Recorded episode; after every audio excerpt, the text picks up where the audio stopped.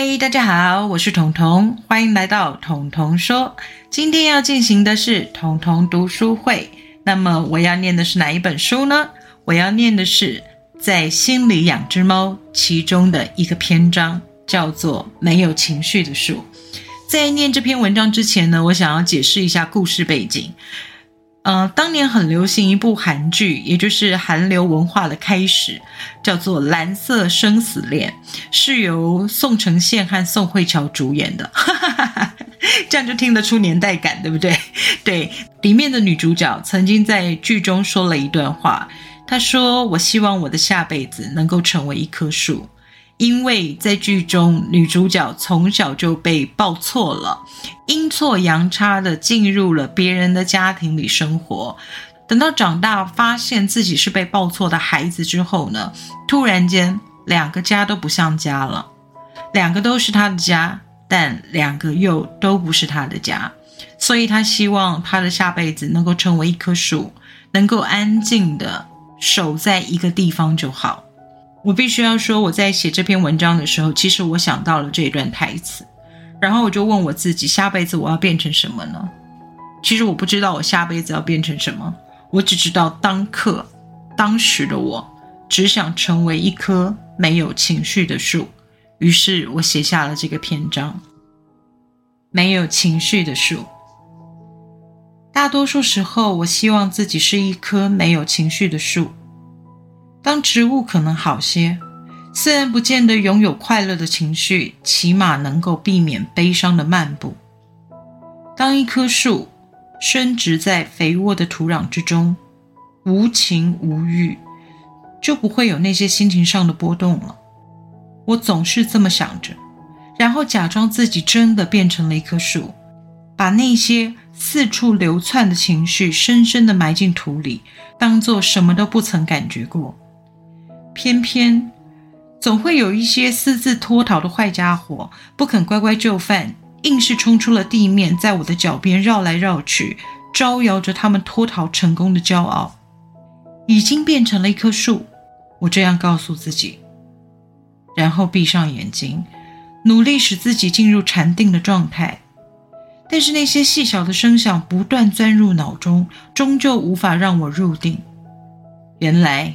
要变成一棵树是困难的，我只能叹一口气，把那些连树都无法消化的情绪全数接回，独自在深夜里期待它们能被第二天的阳光驱离。为什么我希望情绪能被阳光驱离呢？因为当时的情绪几乎都是非常阴暗的。当时的我处在一个重郁的状态里面，也就是大家所称的忧郁症，然后情况相当的严重，情绪非常的负面，几乎都是阴暗的，没有任何的阳光。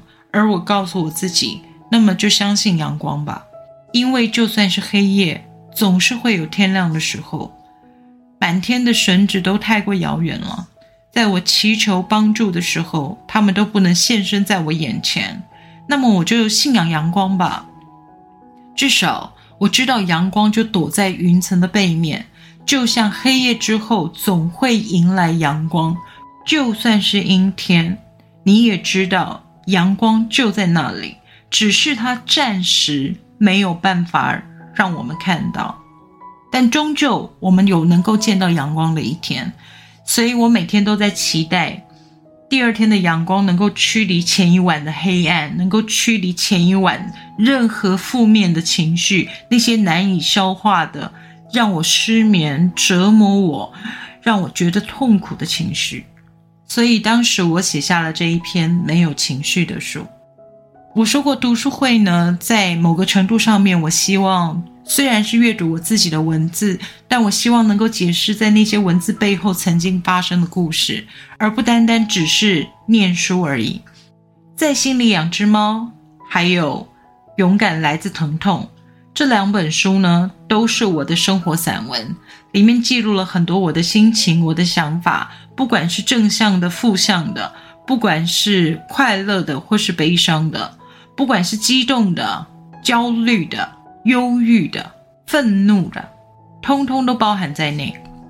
不管是怎么样的一种情绪，我用文字记录下来，然后和大家分享。希望，真的希望每一个困在忧郁里的人，每一个正在焦躁里不知如何自处的人，在听到我的分享之后，能够明白。真的，我们是同路人，我们不是孤单一个人在奋斗，我们有很多很多的同路人，让我们彼此打气，让我们彼此舔伤，更让我们彼此疗伤，好吗？我们不要只当舔伤的动物，我们要做疗伤的朋友，这样我们的生活才会越来越好。今天分享的是在心里养只猫的后记，没有情绪的树。这一篇文章后来也收录在《勇敢来自疼痛》里面。至于购书的链接，做广告。至于购书的链接呢，我就放在说明栏的位置里面。如果大家有兴趣的话，是可以去点开来看的。好，今天的彤彤读书会就到这里结束了。彤彤说：“我们下次再见。”